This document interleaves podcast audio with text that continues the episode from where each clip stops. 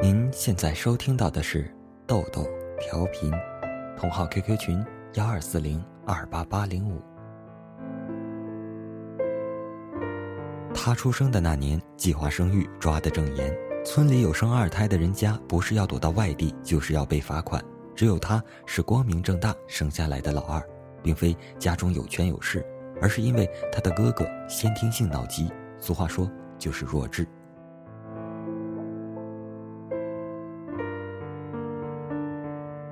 母亲扬着手里一根小竹竿，对哥哥说：“永远不许碰弟弟，记住没？因为担心他会伤害弟弟，父母更不许他进他们的房间，即使是吃饭，也让他单独在自己的小屋子里吃。他经常偷偷蹲在父母的房门外，向屋里望去，看到弟弟时，就笑得口水顺着嘴角流了出来。其实他很小的时候，也曾被深深的疼爱过。”只是当年龄相仿的孩子已经学会说话走路时，他却目光呆滞，讲不出一个字来。检查出是脑疾后，爷爷奶奶便把怨气撒到母亲身上，母亲便把委屈强加给了他，经常因为一点小事就挨上一顿打。有时候，母亲在院子里抱着弟弟晒太阳，他小心翼翼地靠近，兴奋地想摸摸弟弟的脸蛋儿。母亲像逃避瘟疫一样抱着弟弟闪到一边，大声呵斥他：“不许碰弟弟！你想把病传染给弟弟吗？”一次，父母不在，他远远地看着姑姑怀里的弟弟，还是傻傻的笑，流着口水。姑姑心一酸，向他招手说：“来，摸摸弟弟的手。”他却迅速地躲开，口齿不清，断断续续地说：“不，不摸，传传染。”那天，姑姑哭了。他伸手为姑姑擦眼泪，依旧在笑。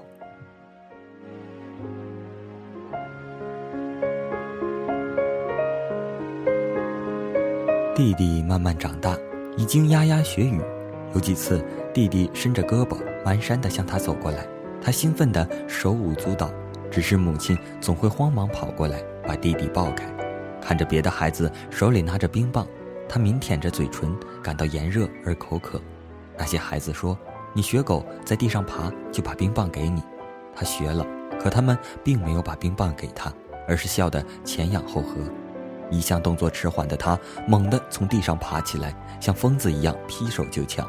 那些孩子都吓呆了。他拿着冰棒，高高低低地向家跑去。一路上，冰棒不断融化。待他跑回家时，就只剩下可怜的一点了。弟弟正在院子里玩。他趁着母亲没注意，把冰棒举到弟弟面前，说：“吃，吃，弟弟吃。”母亲只看着他拿着一根小木棍向弟弟比划，冲过来一把把他推开，他摔倒在地，仅剩的冰棒杆也掉在了地上。他痴痴地看了一会儿，哇的一声哭了。弟弟学会叫人了，可是从没有人教他叫哥。他多希望他能像所有的哥哥一样被弟弟叫一声哥，为此。每当弟弟在院子里玩时，他就会在三米开外的地方吃力地大声喊：“哥，哥！”他想让弟弟听到，让弟弟学会叫他哥。一天，他继续喊着“哥哥”时，母亲嚷他一边玩去。这时，弟弟突然抬起头看着他，竟然清晰地叫了一声“哥”。他从来没有如此的激动过，拍着巴掌跳起来，忽然跑过去，用力抱住弟弟。眼泪和口水一起流到了弟弟身上。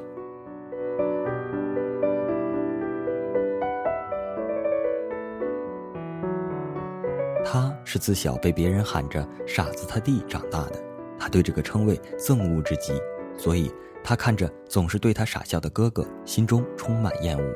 一次，他又因为“傻子他弟”这个称呼和别人厮打了起来，他被那个同学压在身下。忽然，对方的身体轻飘飘地离开了他，是哥哥。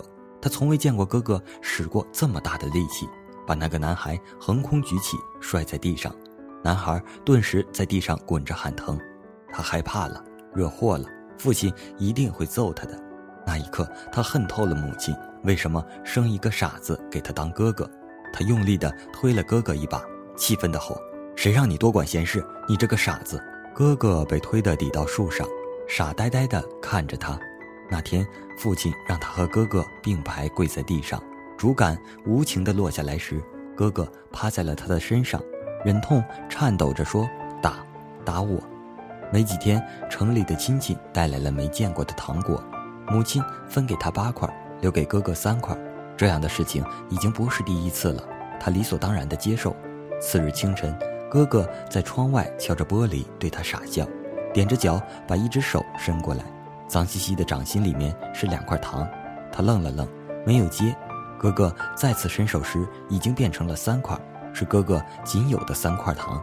他含糊地说：“吃，弟吃。”不知为什么，这次他突然不想要。哥哥着急跺着脚，说不出话来，干脆把糖纸拨开，往他嘴里塞。当他吃下糖时，他清晰地看到哥哥眼里流出了泪水。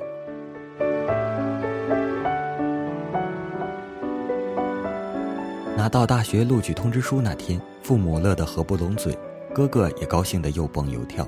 其实哥哥并不明白什么是大学，但是他知道弟弟给家里争了气。现在再也没有人叫他傻子，而是叫他俊旺他哥。他离开家的前一天晚上，哥哥还是不肯进他的屋子，而是在窗外给了他一个花布包。他打开，竟然是几套新衣服，都是几年前姑姑给他们哥俩做的，或者是城里姨妈送的。原来这么多年，哥哥一直都没有穿过新衣服，可是他以及父母却从未注意过。此刻他才发现。哥哥穿在身上的衣服磨破了边，裤子短的掉在腿上，滑稽的像个小丑。他鼻子微微发酸。这么多年，除了儿时的厌恶和长大后的忽视外，他还给过哥哥什么呢？哥哥还是多年前傻笑的模样，只是眼里多了几分期待。他知道那期待是什么，尽管哥哥不知道他在不断的长高，不知道衣服的款式也旧得他无法穿出门。但是他还是假装收下了衣服，高兴地在身上比量，问哥：“好看吗？”哥哥很用力地点头，笑的时候嘴巴咧得很大。他在纸上写了两个字：“兄弟。”他指着“兄”字对哥哥说：“这个字读兄，兄就是哥哥。”又指着“弟”字，这个字读弟，弟弟就是我。兄弟的意思就是先有哥哥才有弟弟，没有你就没有我。那天，他反复的教哥哥，却就是坚持那两个字为弟兄，间断却很坚决的读弟和兄。走出哥哥房门时，他哭了。哥哥那是在告诉他，哥哥心中弟弟永远是第一位的，没有弟就没有兄。兄弟，我们的青春。对于一个农村孩子而言，大学生活显得分外精彩。他几乎忘记了还有一个患有脑疾的哥哥。那次母亲在邮局给他打电话时，哥哥同去了。母亲絮叨地说了很多之后，末了，母亲说：“跟你哥也说几句吧。”哥哥接过电话后，许久许久没有声音。又是母亲接过来说：“挂了吧，你哥哭了。”他在胸口比划着，意思是他想你。他本想让母亲再把电话给哥哥，他想告诉哥哥，等他回去教他写字，给他带只有城里才有的糖果和点心。可是他张了张嘴，却应了句：“那就挂了吧。”因为他看到寝室同学好奇的目光，他不想让他们知道他有一个傻哥哥。暑假，他买了糖果和点心，路上他塞了一块糖在嘴里，忽然想起儿时哥哥强行塞进他嘴里的糖。喉头发紧，糖在嘴里泛着微微的苦涩。第一次，他回到家就找哥哥，埋怨地喊：“哥，哥，我回来了，看我给你带什么了。”只是他再也没有找到那个只会对着他傻笑的哥哥，那个年近三十了还穿着吊腿裤子的哥哥。父亲老泪纵横，艰难地告诉他：“一个月前，你哥下河去救溺水的孩子，他自己也不会游泳啊。”把孩子推上来，他就没能上来。父亲蹲在地上失声痛哭地说着：“我们欠那个孩子太多了。”他一个人坐在河边，对哥哥的记忆时而清晰，时而模糊地闪现着。他从口袋里掏出了那张纸，上面写着“兄弟”，那是他的字，下面是歪歪扭扭不容易辨别的两个字只有他能看得出是哥哥写的。弟兄兄弟抱一下说说你心里话说尽这些年你的委屈和沧桑变化兄弟抱一下为岁月的牵挂为那心中曾翻滚的汹涌的浪花，为哥们儿并肩走过的青春的年华。好了，本期的节目就到这里了。如果喜欢我的节目，请不要吝啬手中的权力，猛戳五星好评或者订阅，方便下一次第一时间收听。新浪微博艾特豆豆调频 V，急需素材内容推荐，豆豆调频的更新需要您的支持。最后，祝大家周末愉快，我们下期再见，拜拜。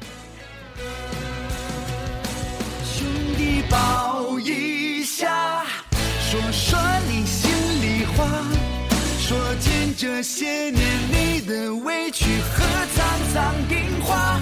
兄弟抱一下，有泪你就流吧，流尽这些年深埋的辛酸和苦辣，让深埋的花抚慰那久违的泪花。